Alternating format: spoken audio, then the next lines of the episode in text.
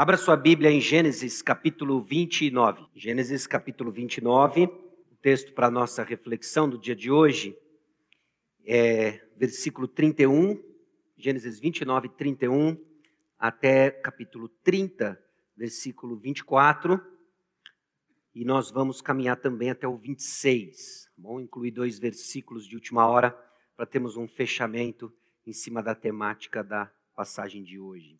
Bom, estamos caminhando numa série de exposição baseada no livro de Gênesis. Gênesis é o primeiro livro da Bíblia, também conhecido como o primeiro livro do Pentateuco, conjunto de cinco livros que dão início, dão start da nossa Bíblia. Gênesis, Êxodo, Levítico, Números e Deuteronômio. Nós começamos o ano passado a nossa série, ah, paramos em Gênesis capítulo 22, logo após a narrativa onde o Senhor chama Abraão para oferecer Isaac como sacrifício. Retomamos esse ano ainda finalizando a história de Abraão, Isaac e começando com um personagem diferente que tem tomado grande parte do livro de Gênesis, que é Jacó. Nós vamos, é o plano esse ano, ir até o final da história de Jacó, e o ano que vem, se assim Deus permitir, nós vamos para a narrativa de José. As passagens do Antigo Testamento, eu tenho enfatizado para os irmãos de que, de uma certa forma e a grosso modo, elas realizam três atividades nós temos aplicado da seguinte maneira: as passagens do Antigo Testamento, elas nos exortam. O próprio Novo Testamento aponta para as narrativas do Antigo Testamento como capazes de nos exortar. Você está lendo certo ao ler as histórias do Antigo Testamento e ser exortado por elas. Elas contam histórias que expõem a condição do nosso coração, que expõem as mazelas dos nossos relacionamentos e nos exortam.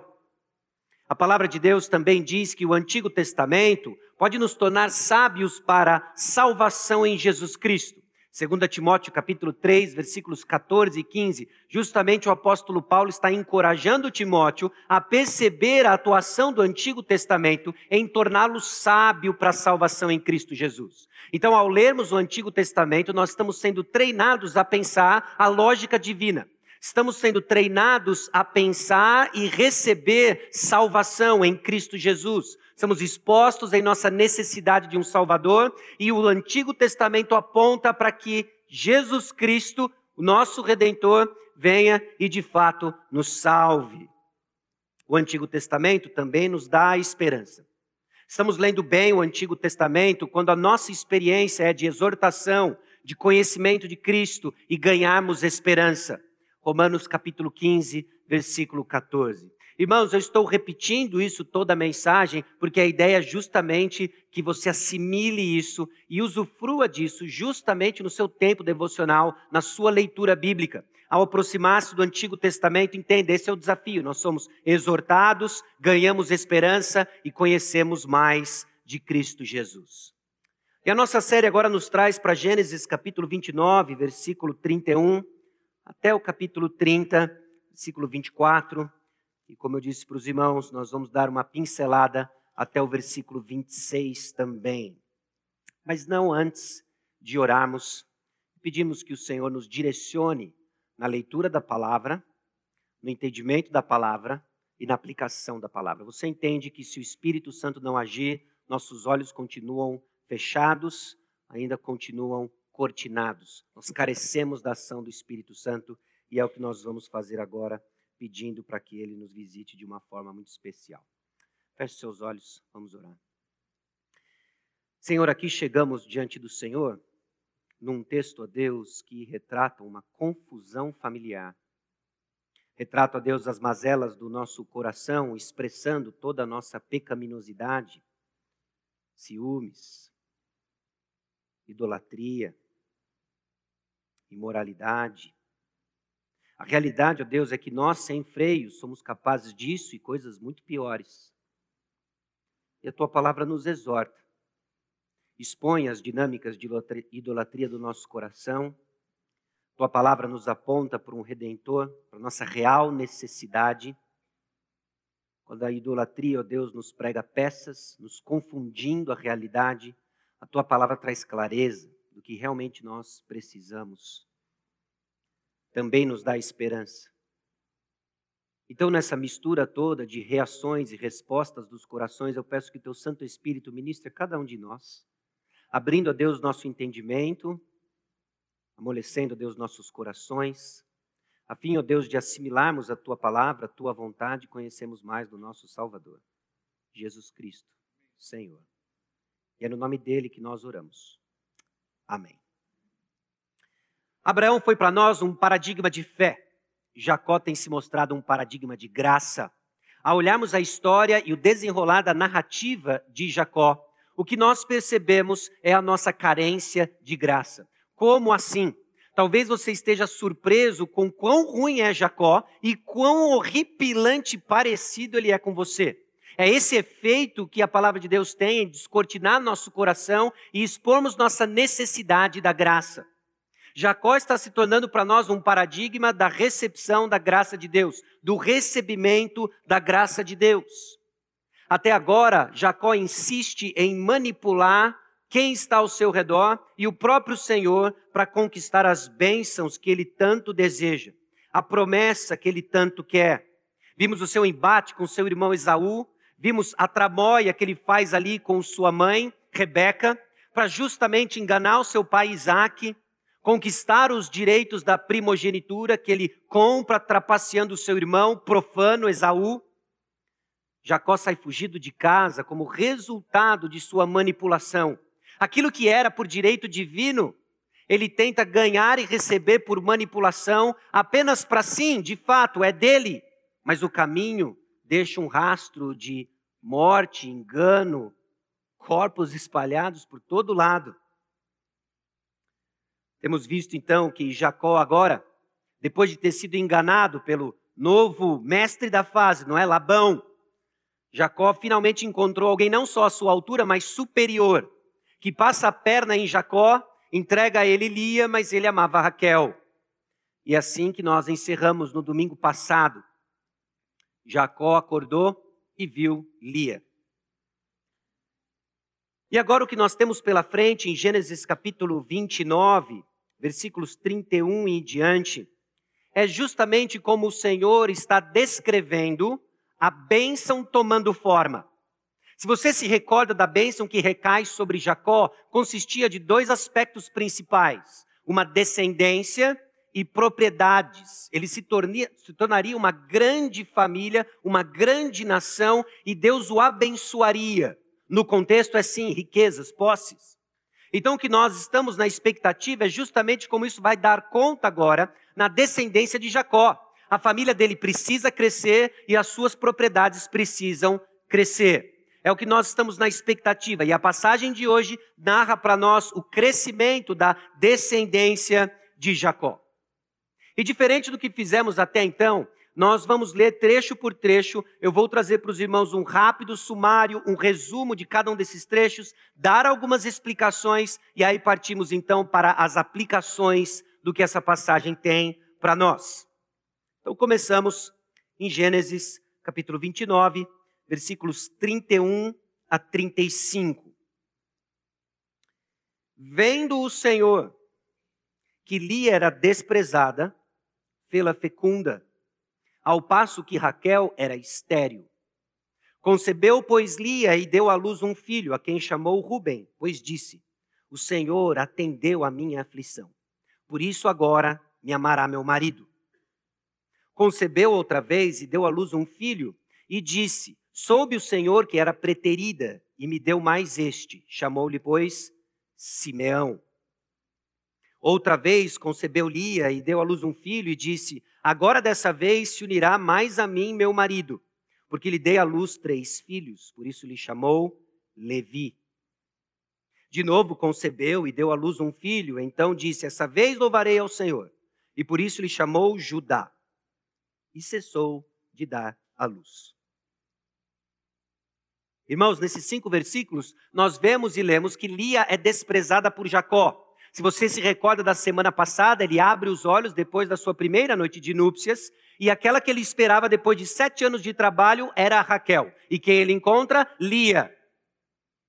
Ele então despreza Lia e é nítido de que ela se torna desprezada. Agora, note, não se trata simplesmente do fato de que numa noite livre Jacó procurava tomar um café com Raquel e não Lia. É isso e mais que isso. O fato de Lia ser desprezada a deixava numa posição de extrema vulnerabilidade e insegurança. A qualquer momento, Jacó poderia simplesmente desprezá-la ao ponto de mandá-la embora, saindo de lá sem marido, desprovida, de nenhum tipo ou sequer de pensão ou proteção.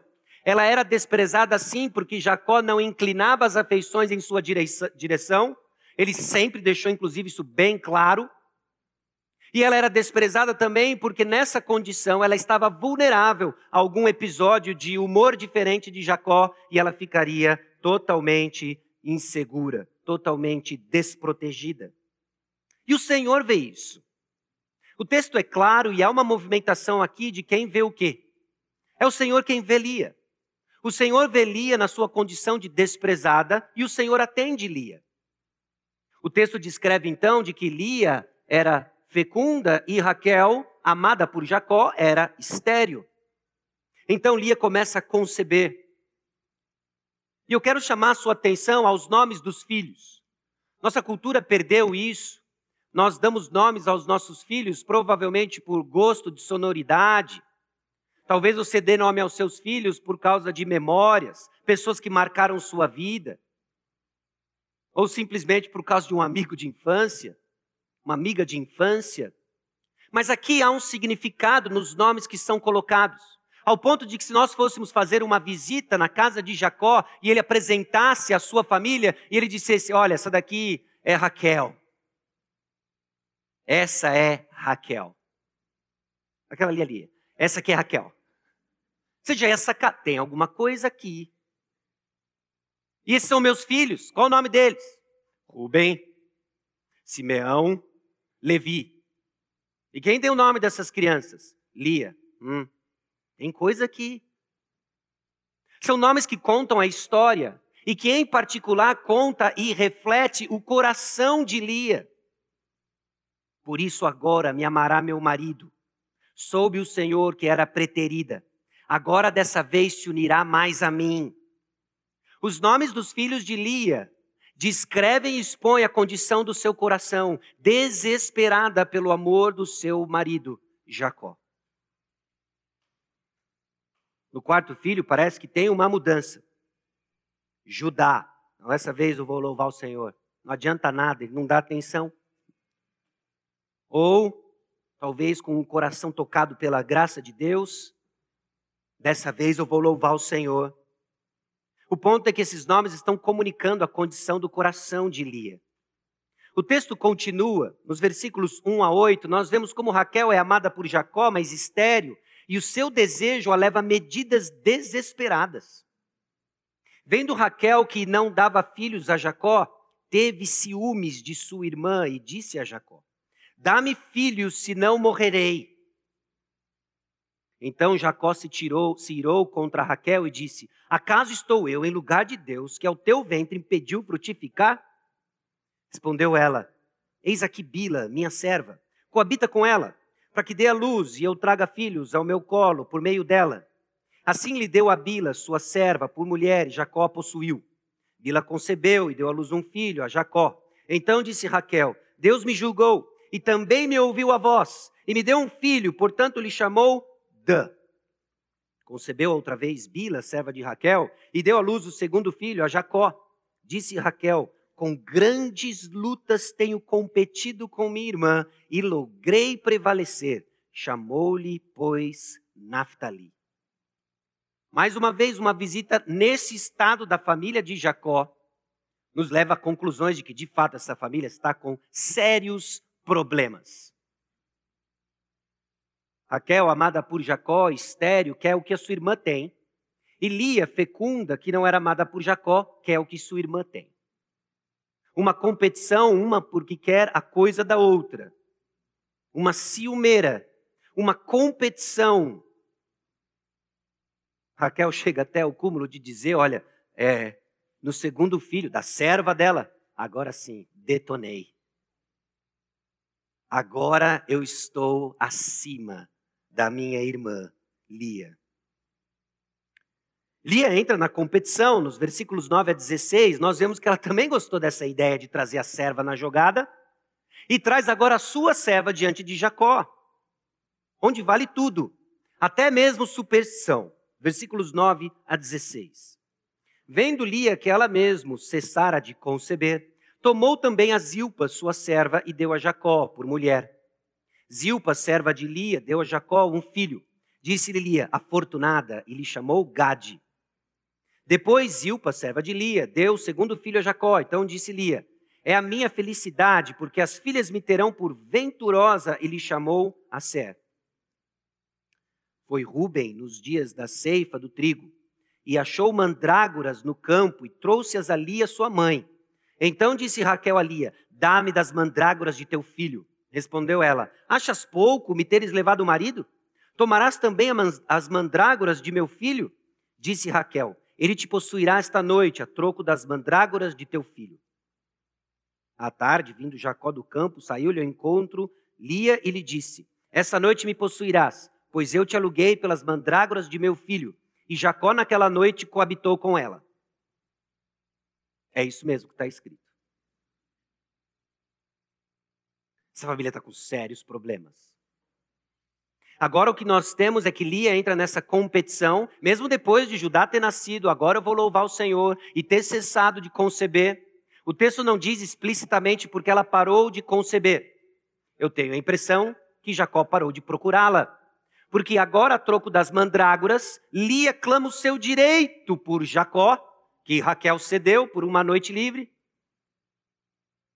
E agora ela torna a conceber.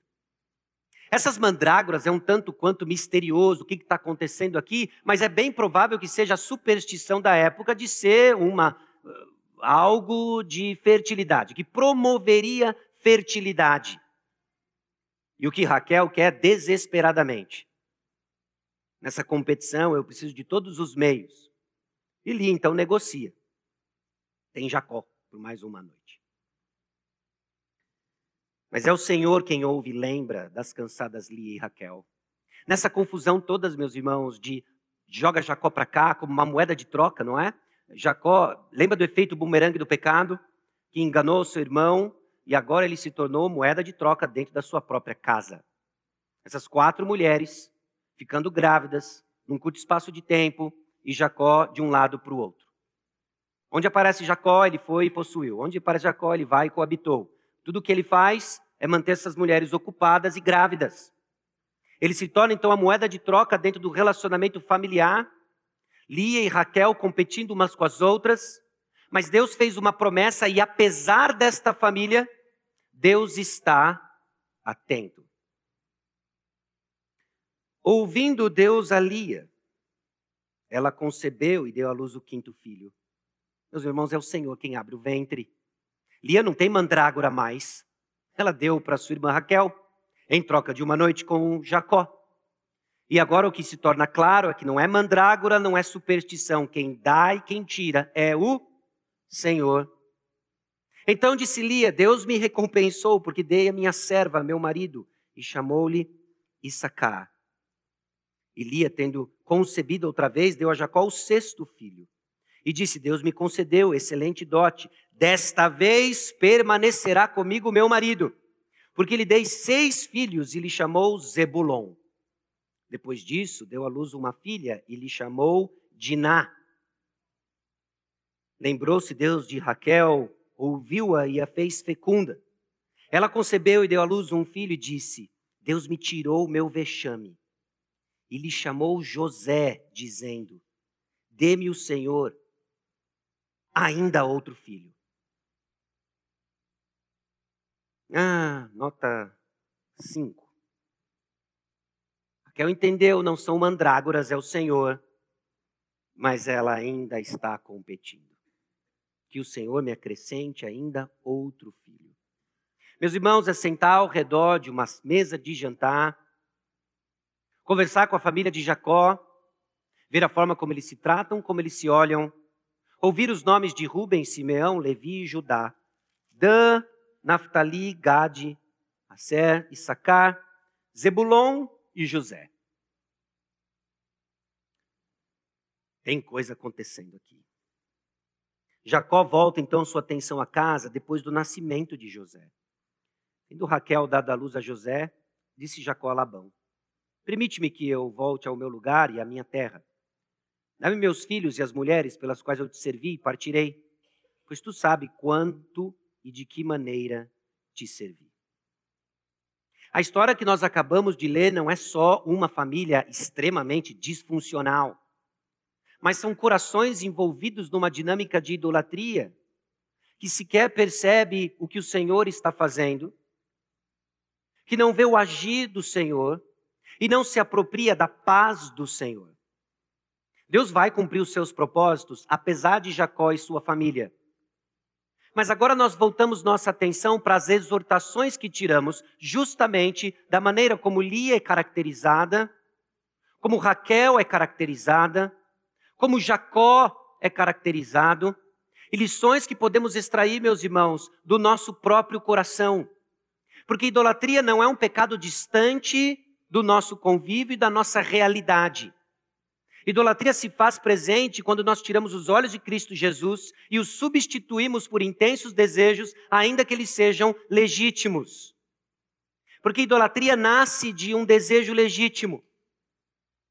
Lia queria o amor do seu marido, Raquel queria ter filhos, desejos legítimos, mas o que parte a partir daí é uma confusão desses desejos legítimos que assumem uma posição ilegítima, que crescem em intensidade, gerando confusão e não shalom, gerando confusão e não a paz. Entenda, nós não estamos aqui discutindo se Deus vai ou não cumprir seus propósitos. Deus vai cumprir os seus propósitos e nenhum deles se falham. Amém? Jesus Cristo há de edificar a igreja. Amém?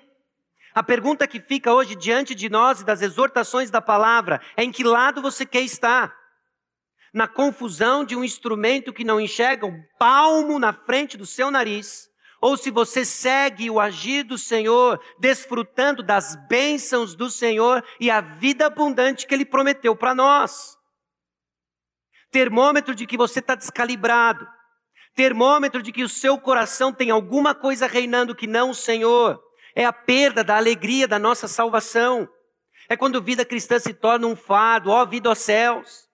Quando o que nós carregamos é o fado da murmuração, dos conflitos, da ciumeira.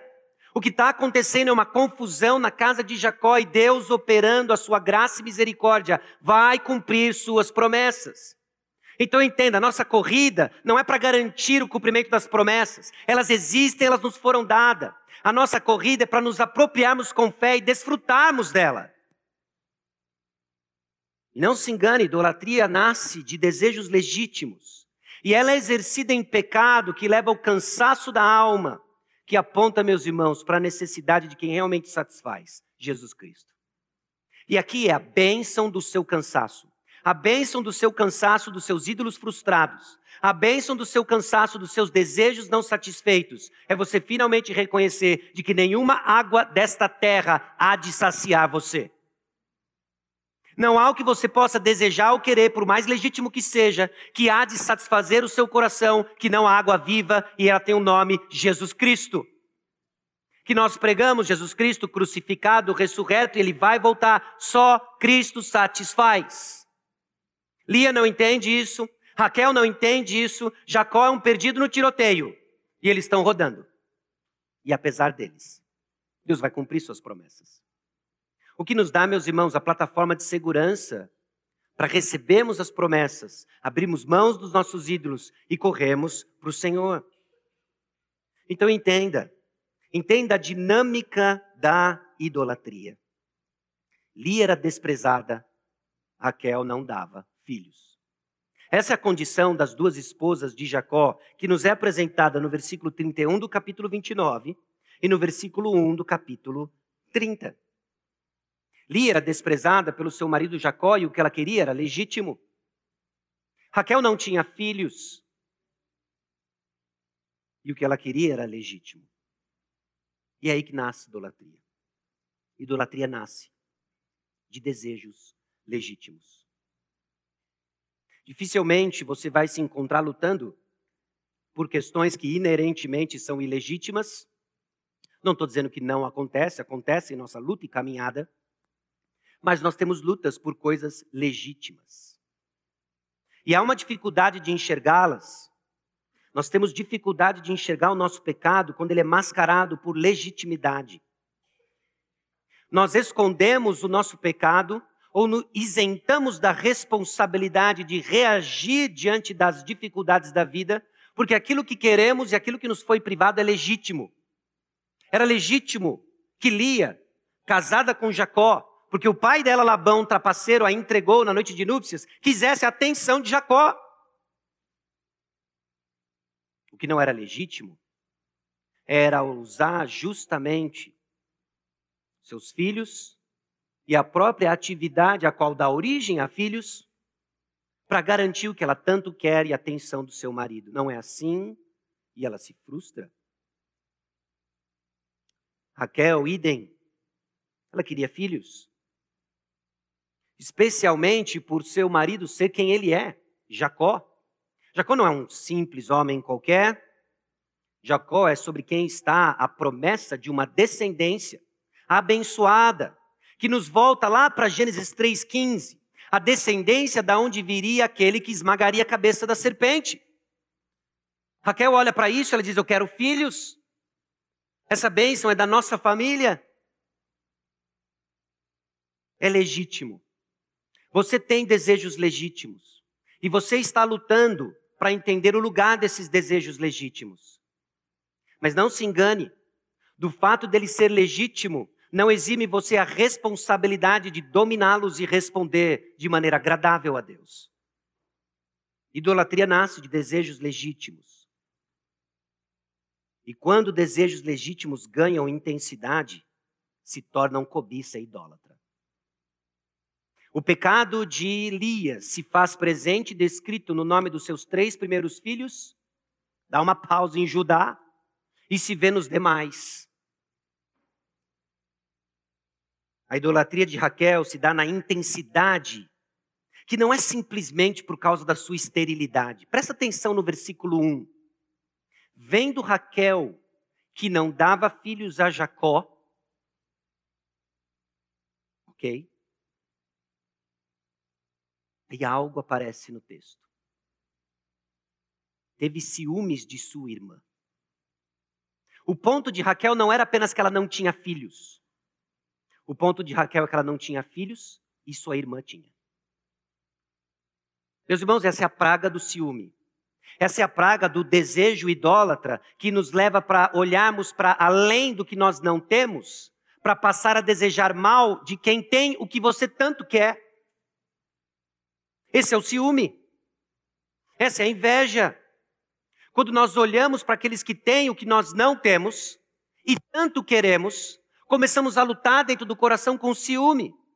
O que leva Raquel a perder a estribeira e tomar medidas desesperadas para expressar o seu pecado não é o fato somente que ela não tem filhos, é que ela não tem filhos e sua irmã tem. Talvez parte da sua tristeza em termos de privações não é só que você não tem algo, é que você não tem algo e seu irmão tem. E sempre próximo de nós. Não é porque um artista global tem o que você tanto quer, é porque seu irmão do lado tem, você não. E aí o nosso coração começa nessa luta, essa cobiça invejosa, essa ciumeira. E Raquel não enxerga e começa a tomar medidas totalmente desesperadas para saciar um desejo legítimo que assume uma posição ilegítima. O que você quer? O que você tanto quer que é ok, mas que você não tem reagido ok? Idolatria nasce de desejos legítimos. Idolatria. Vemos nos versículos 32 do capítulo 29, capítulo 30, versículo 1, no versículo 14. É vista na prática do pecado. Não fica, meus irmãos, somente na luta no âmbito do coração, ela vai ser vista em coisas que estamos dispostos a fazer para ter o que tanto queremos no versículo 32 do, vers... do capítulo 29, por isso agora me amará meu marido. Lia está num engano aqui. E o engano é que se ela der filhos a Jacó, vai ter o amor de Jacó. Não funciona assim. Não funciona assim.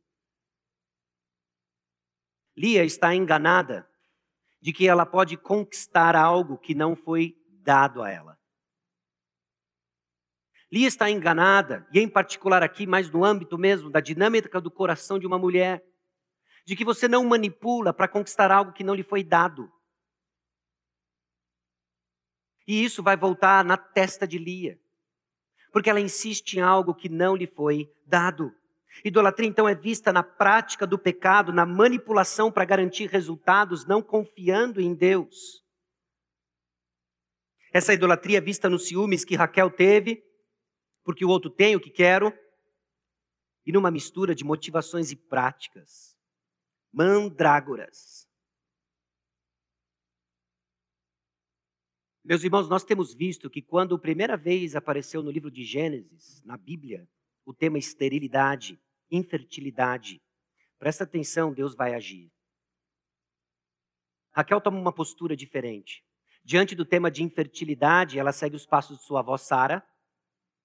Oh, eu tenho uma serva. Você já ouviu essa história, não já? Lembra de Agar? Vovó me contou um dia que Talvez junto com o livro de receitas que Sara entregou no chá de cozinha de Raquel. Ela não conheceu Raquel, você está entendendo só a ilustração, né? Tinha uma nota. E ela pega essa ideia e, puxa, é assim que eu vou manter então o que eu tanto quero. Ou as mandrágoras, o apelo por superstições, não é a primeira, não é a última vez que vai aparecer as superstições na história da família de Jacó enquanto Deus está abençoando. E o que vai ficar claro é que, em meio a essas tentativas supersticiosas de garantir aquilo que Deus já disse que ia dar, ainda é claro, é o Senhor quem faz. Tentaram com mandrágoras, mas quem viu e ouviu foi Deus. Fizeram o escambo das mandrágoras, mas quem abriu o ventre foi Deus. Você faz uma porção de coisas do seu jeito, uma lambança só, mas quem faz é? É Deus. É assim que funciona, é Deus quem faz. Então existe essa mistura de motivações e práticas na idolatria que é vista na prática do pecado. E em dois aspectos. Talvez você já esteja familiarizado, mas repetindo, dentro desse contexto, fica claro a idolatria quando eu estou disposto a pecar para ter algo, e fica claro a idolatria que eu, quando eu peco porque não tenho algo. Quando eu estou disposto a pecar para ter algo. Ah, que seja através de Bila, que seja através de Zilpa, que seja através do engano. São desejos intensos, idólatras. Ou peco porque não tenho. Ciúmes de Raquel. É justamente o ponto em Tiago 4, versículos 1 a 3, de onde procedem guerras e contendas que há entre vós de onde senão dos prazeres que militam na vossa carne? Cobiçais e nada tendes, matais e invejais e nada podeis obter. Viveis a lutar e a fazer guerras, nada tendes, porque não pedis, pedis e não recebeis, porque pedis mal, para esbanjardes em vossos prazeres. Idolatria é vista na prática do pecado. No capítulo 30, versículo 1, vendo Raquel, no versículo 8, nós vemos que ela logrei prevalecer sobre minha irmã depois do segundo nascimento, do filho de sua serva. Vendo Lia e tendo Raquel dado a luz a José, são sentenças, são frases que nos apontam para mais uma realidade da idolatria. Idolatria enxerga de forma distorcida. Via de regra, meus irmãos, nós enxergamos mal quando o nosso objeto de adoração, quando a nossa devoção está distorcida. Você não enxerga as coisas como devem ser vistas. Está enxergando mal. Você enxerga o que não tem e o que quer. Você não enxerga Deus no processo, você não enxerga a perspectiva divina das coisas, você enxerga o que você quer e você enxerga o que você não tem e começa a fazer planos para ter justamente aquilo que você não tem e tanto quer. Você não está enxergando certo. Lia, Raquel estão numa disputa doida e toda horizontal. radicalmente diferente. Constrói então sua identidade no lugar errado. Lia apenas quer ser chamada de esposa amada. Os nomes dos seus filhos revelam isso. Ela está construindo a sua identidade em ser uma esposa amada. Raquel constrói sua identidade em ser uma mãe de uma nação. Você constrói sua identidade ao redor do quê? Porque se não for no fato de que Jesus Cristo comprou você com precioso sangue, e comprou você transportando você, resgatando você do império das trevas para o império de luz, para que você cresça e sirva na prática de boas obras, você está num barco furado. Você está construindo a sua identidade ao redor de coisas que você quer, julga necessitar.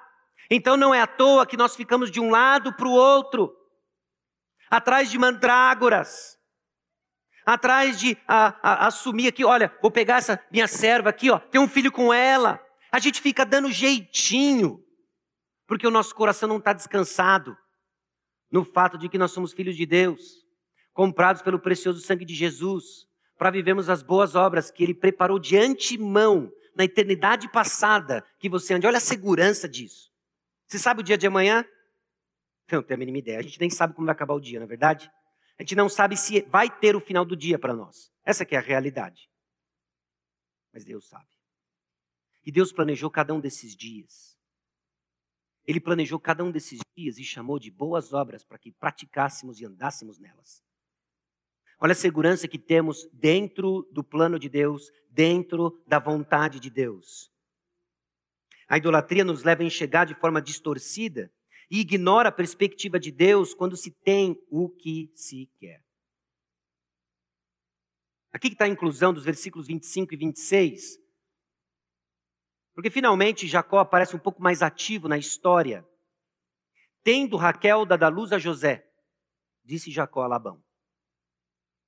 Não é depois que nasceu o segundo filho, Jacó começou a olhar para a família crescendo, falou assim: puxa, tem promessas, e não é nessa terra, eu preciso voltar para a terra prometida. Já estou tempo demais aqui, não é? E está aqui no mínimo 14 anos, e está na hora de eu voltar. Não. Nasceu José. Agora nasceu quem está valendo. Agora nasceu quem de fato é o filho da promessa. Agora sim, o filho da amada. Talvez você fique aí, não, será que a gente está lendo muito na história de Jacó? Mas me diz, como que a história se desenrola agora? José é quem? Daqui a pouco ele vai ganhar roupa de marinheiro, uma bola desse tamanho. Não é? E ele é o filho preferido. E ele vai dizer o tempo todo para os seus irmãos: Eu tenho, vocês não têm. Jacó estava só olhando. Agora sim. Agora a coisa é para valer. O resto. Uns fubazinhos aí, uns bacuri andando para cima e para baixo. Mas agora sim, José. Jacó é míope, ele vê o que quer. Deus foi ao encontro de Jacó e Jacó bem meia boca, não é? Como ele responde? É, se o Senhor me abençoar, aí, aí a gente faz um acordo, aí você vai ser meu Deus, te dá essa honra. Eu sou Jacó. Ele ainda não entendeu. E agora nossa, o seu filho, aquele que vai ser o filho favorito, e daí uma porção de outros problemas também, porque ele enxerga de forma distorcida. Meus irmãos, assim é a idolatria. Salmo 115, nos versículos 1 a 8, diz o seguinte: está projetado para você o final da passagem. Não a nós, Senhor, não a nós, mas ao teu nome da glória, por amor da tua misericórdia e da tua fidelidade. Porque diriam as nações onde está o Deus deles? No céu está o nosso Deus e tudo faz como lhe agrada. Prata e ouro são os ídolos deles, obra das mãos de homens. Tem boca e não falam, tem olhos e não veem, tem ouvidos e não ouvem, tem nariz e não cheiram. Suas mãos não apalpam, seus pés não andam, som nenhum lhe sai da garganta. Tornem-se semelhantes a eles os que fazem e quanto neles confiam. Quando o nosso coração se distancia do Senhor, quando o nosso coração se volta a adorar falsos deuses, desejos legítimos que assumem uma posição ilegítima, visto na maneira como nós agimos e praticamos pecados. Estou disposto a pecar para ter o peco porque não tenho. Quando isso acontece, você não enxerga nada, não ouve nada, não toca em nada, se torna exatamente como aquilo que você adora. Você é incapaz de perceber o que Deus está agindo, onde Deus está agindo. Você enxerga apenas o que você quer e a ausência daquilo que você tanto deseja. Rói unhas, fica agoniado, fica angustiado e é incapaz de enxergar o que Deus está fazendo. Por quê? Porque o seu coração colocou a confiança no lugar errado. Não, mas é uma coisa boa. Eu sei que é uma coisa boa.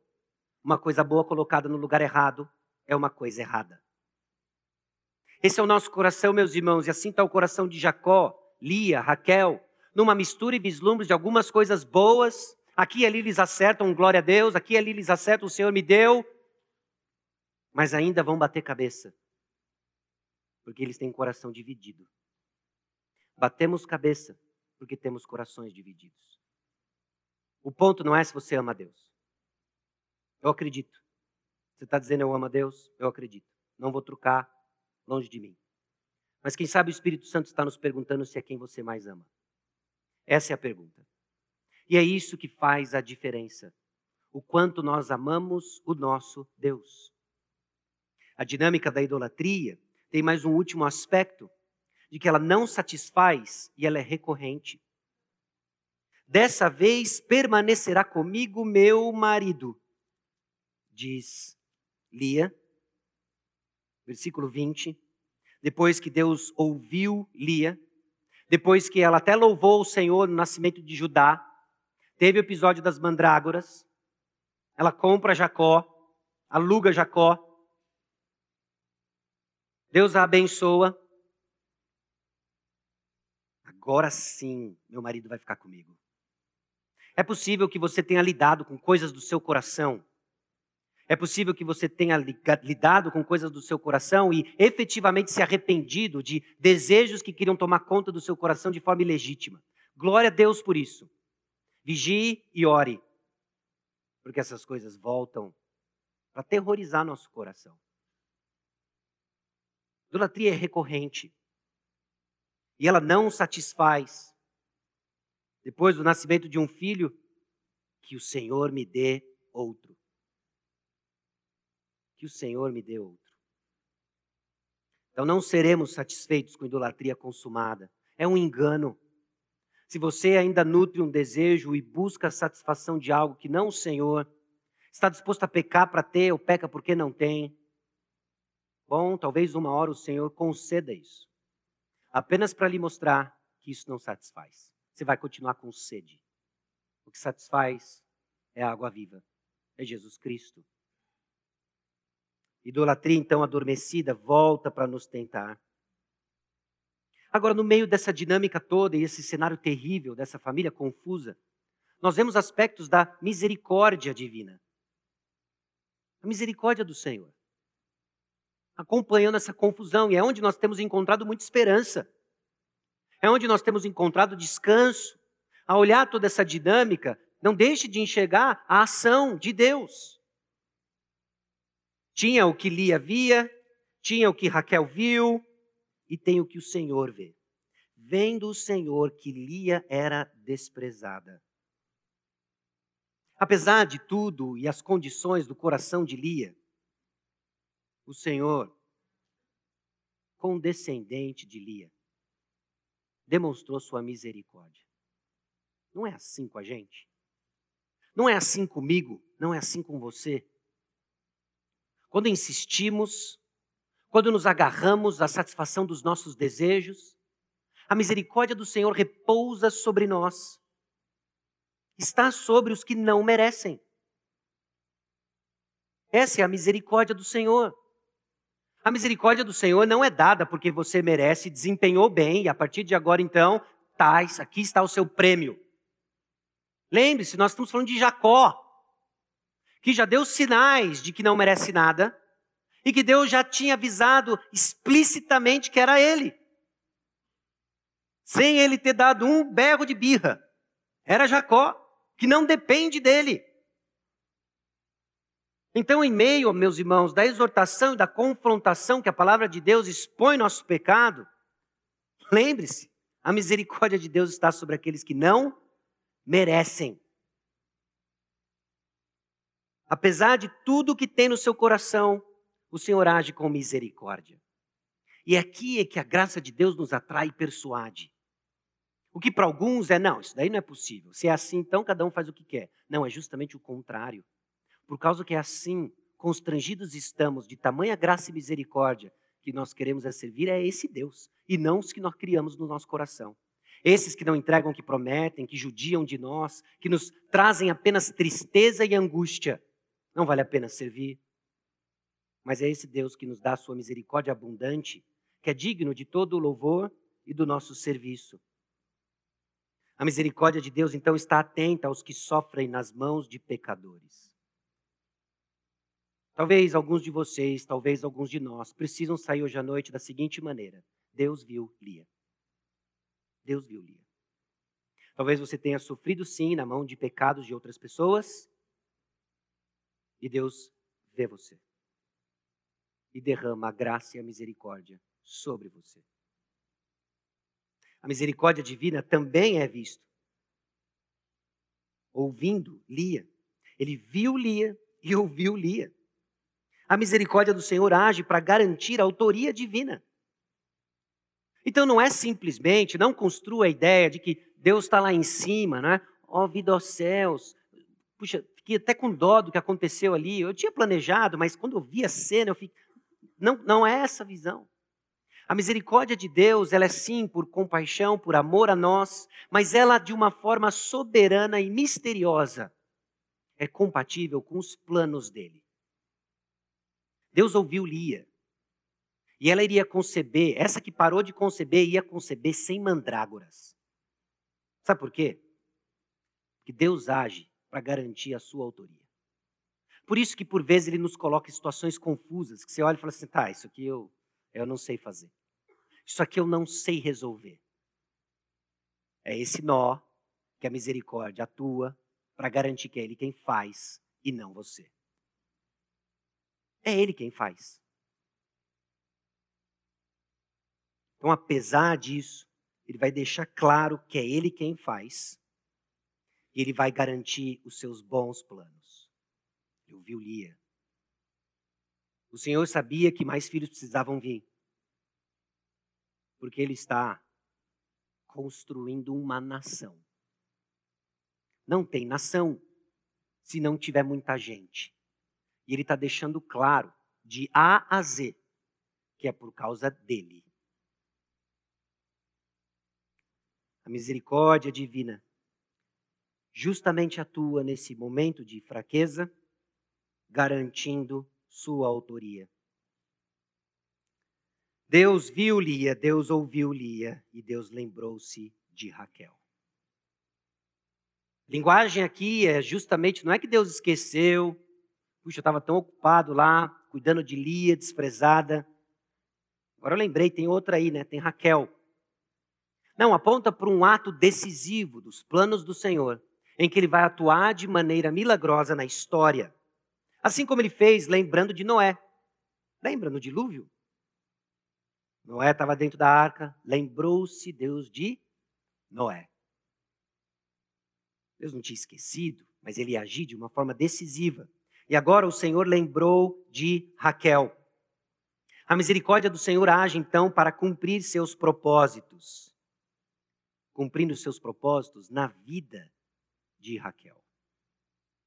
Raquel tinha que ser trabalhada. Raquel tinha que ser esvaziada. Raquel também tinha que entender de que não era nas suas forças. Embora ela clamava como seu marido de que lutou com Deus e prevaleceu, ela precisava ouvir que não tinha, ela precisava experimentar que não ia ser nas suas forças, mas do Senhor, porque o Senhor esvazia seus filhos de segurança fútil. Meus irmãos, e nisso entra altas doses de sofrimento, não é? Conforme Deus começa a tirar de nós tudo aquilo que não parece com Cristo, conforme Deus começa a tirar de nós tudo aquilo que é um empecilho para confiar em Cristo, Ele vai tirando, nós vamos chorando, e o produto que vai sendo construído é a bela figura de Cristo Jesus forjada em nós. Porque a misericórdia do Senhor atua de tal maneira a agir para o cumprimento dos seus, S maiúsculo, propósitos. Não dos meus, não dos teus, dos dele. E é assim que a misericórdia do Senhor age. É agir misericordioso do Senhor conforme ele nos disciplina visando santidade. Não é punitivo, não é toma cada lá, mas a disciplina do Senhor visa a nossa santidade. Nesse processo, ele tira o que não se parece com ele. Ele nos esvazia para ao ponto de reconhecermos que agora sim, o que eu preciso é o Senhor. Mas nem sempre a gente entende. Raquel, aparentemente esvaziada, ainda não entendeu. E aí entra, meus irmãos, a terceira parte do que nós vamos tratar, lidando e aplicando com o texto, das respostas que nós enxergamos no texto. Lia dá alguns vislumbres, Raquel dá alguns vislumbres de confiança e fé sendo forjada. Esta vez eu louvarei o Senhor após o nascimento de Judá e Raquel reconhece: Deus me tirou o vexame e dê-me o Senhor ainda outro filho. Embora o seu desejo ainda seja por aquilo que ela acredita que satisfaz, agora ela não acredita mais em mandrágoras, ela acredita que quem dá é o Senhor. São pequenos vislumbres de confiança e fé sendo forjada, que eu e você também manifestamos ao longo da nossa caminhada. Por isso que eu quero enfatizar aqui de que não é ou você está uh, perdido, longe, totalmente afastado, depravado total, ou você está aqui, crente fiel, fé inabalável e triunfante. Em nosso coração dividido, por vezes nós expressamos fé, damos alguns passos de crescimento e rapidamente nós vemos, mais uma vez, nosso coração sendo exposto, nossa confiança sendo dividida. O que se passa no coração de Raquel e Lia. Confiança no Senhor será vista então em atribuir glória a Deus e o reconhecimento do agir do Senhor. É Ele quem faz. É Ele quem faz. Raquel reconhece: é o Senhor quem tirou meu vexame, é o Senhor quem dá filhos. É o que ela reconheceu. Lia reconhece que é para Ele quem fazemos. Meus irmãos, uma resposta de confiança de uma forma geral e bruta, se resume a esses dois direcionamentos. É confiar de que é o Senhor quem age e é viver de que é para o Senhor quem fazemos. Quando assim vivemos, estamos crescendo em confiança. Confiamos no Senhor reconhecendo de que é Ele quem faz. Ele quem desata os nós, Ele quem opera transformações. E confiamos no Senhor quando expressamos que é para Ele quem fazemos. Mas também é possível uma outra resposta humana. Então Jacó se irou contra Raquel e disse: Acaso estou eu em lugar de Deus, que ao teu ventre impediu frutificar? Talvez para alguns de nós seja mais fácil identificar com aquilo que Raquel experimenta. Diante da sua infertilidade, movida também por ciúmes, vendo a sua irmã tendo vários filhos, E ela, no seu desespero, talvez segurando Jacó, me dá filho, senão eu vou morrer. E a resposta de Jacó é desoladora. Que, que eu tenho a ver com isso? O problema não é meu. Sua irmã tem um filho atrás do outro, meu.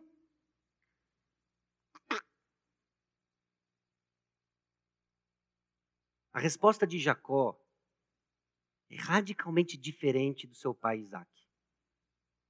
Gênesis capítulo 25, versículo 21, diante da esterilidade de Rebeca, Isaac toma uma postura bem diferente. Isaac orou ao Senhor por sua mulher, porque ela era estéril. E o Senhor lhe ouviu as orações, e Rebeca, sua mulher, concebeu. E Jacó? Jacó está perdido, meus irmãos. vai de uma para outra, trocado por moedas de mandrágoras. Olha para Raquel, assim, não importuna. Ele não está enxergando o que está acontecendo. E essa é uma resposta possível diante da graça do Senhor. Essa omissão apática. É quando em nossa apatia nos omitimos de servir ao Senhor. Nos tornamos insensíveis às oportunidades de servir ao Senhor. Diante da graça de Deus que se manifesta tão atuante na vida e na história de Jacó, do, seus do seu pai, do seu avô. Raquel, o que eu tenho a ver com essa história? Essa omissão apática não depende de Deus quem é e no que ele irá fazer está focado apenas no que tem, no que quer, e não enxerga o agir do Senhor. Essa omissão apática é traduzida também numa indisposição em servir. Entrega os pontos, enxerga mais nada, apenas o que eu quero, na hora que eu quero. Que história triste. História triste na perspectiva de como Jacó resolve e decide reagir História triste de ver essa confusão entre duas irmãs. Provavelmente não estou trocando convites de festinha. Vem na festinha do meu aniversário do meu filho. Vem. Não tem isso, não. Tem, se seu filho passar perto de mim, eu vou passar uma rasteira nele. Essa animosidade, essa ciumeira. E é no meio dessa confusão que vemos que Deus está abrindo o ventre das mulheres e lançando a base do que vai vir a ser o povo de Israel. Por quê? Porque Deus tem um plano, Deus tem promessas e Ele vai cumprir, apesar de Jacó e sua família. Deus tem um plano, Deus tem promessas e Ele há de cumprir, apesar dos nossos rolos. Ele vai cumprir. Apesar das ações e reações, o plano de Deus não será frustrado. Nessa confusão, nós vemos que Deus mostra seu amor aos não amados e sua graça aos que não merecem. Sim, José vai ter um lugar importante na história. Esse menino vai ganhar lá sua roupa de marinheiro, não é? Sua grande bola. Vai lá provocar os seus irmãos, vai ser vendido e a partir daí a boa mão do Senhor recai sobre José e ele se torna o homem de Deus e instrumento de salvação da nação de Israel. Mas vai ser de Judá, filho da não amada Lia, que o Messias vem para nos amar. Na nossa idolatria, meus irmãos, nós dizemos: dá-me filhos, senão morrerei. Dá-me filhos, senão morrerei. Nosso semblante cai porque estamos perdidos em nossos desejos, confusos. Mas o Evangelho diz o seguinte: receba meu filho para que você viva. Enquanto na idolatria a preocupação é que eu morra, nosso Deus gracioso entregou seu filho para morrer por você. Por quem? Você, Jacozinho. Por quem? Você, Lia, Raquel, nós. Por nós. O pessoal aí trocando mandrágora para tentar dar um jeito nas coisas. Foi por mim, foi por você. Foi isso que ele fez. Sabe por quê? Para deixar claro que isso aqui, ó, não é resultado das nossas boas intenções e ideias. Isso aqui é resultado de uma graça de Deus que nós não merecemos, mas que aponta para um caráter santo, amoroso, gracioso e de um Deus digno de toda adoração. Sua idolatria vai pregar peças a você, vai entregar insatisfação, vai entregar tristeza, não vai entregar aquilo que só Cristo pode dar. Ele já deu tudo por você. E é nesse Senhor que nós depositamos nossa esperança. E é óbvio que essa mensagem encontra a gente em momentos diferentes. Talvez encontre você na necessidade urgente de arrependimento e renovo do seu compromisso de serviço ao Senhor. Não mais na busca das suas mandrágoras, do jeito que você quer, mas do Senhor, servir ao Senhor. Talvez essa mensagem encontre você não conhecido ainda pelo Senhor, vendo só o que quer, vendo só o que está perto e colhendo apenas confusão. Então, deixa eu ajudar você. Essa confusão é fruto de vivermos a vida que Deus nos deu do jeito que a gente quer. Hoje o doador da vida diz: arrependa-se dos seus pecados, Confesse Jesus Cristo como Senhor e Salvador de sua vida. Põe ordem na casa e adore o único e verdadeiro Deus. Nós vamos encerrar com algumas perguntas, algumas considerações, para que no tempo do pós-lúdio você pense, ore e coloque diante do Senhor, seja aquilo que o Espírito Santo tem trazido para você. Pense, Deus mostra seu amor aos não amados e sua graça aos que não merecem. Já pegando carona com o que nós ouvimos hoje na escola bíblica dominical, como é que nós podemos demonstrar esse amor em nosso contexto? Certamente nós não recebemos tão grande amor e maravilhosa graça para escondermos em nossa própria tenda. O que o Senhor quer de nós? Como o Senhor está expondo sua idolatria? Na disposição que você tem de pecar para ter algo, ou na maneira como você peca porque não tem algo. O que o Senhor está mostrando, como Ele está expondo a sua idolatria. E a bênção de vê-la frustrada, e mais uma vez somos lembrados, não é lá que está a sua satisfação, é no Senhor. E o que precisa ser confessado? Qual é a cara de arrependimento para você?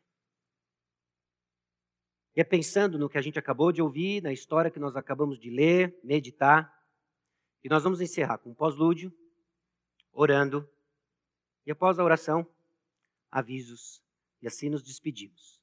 Para onde? Para onde o Senhor Deus nos levar, na certeza de que Ele está conosco e nos transformando para a honra e glória do nome dEle. Amém?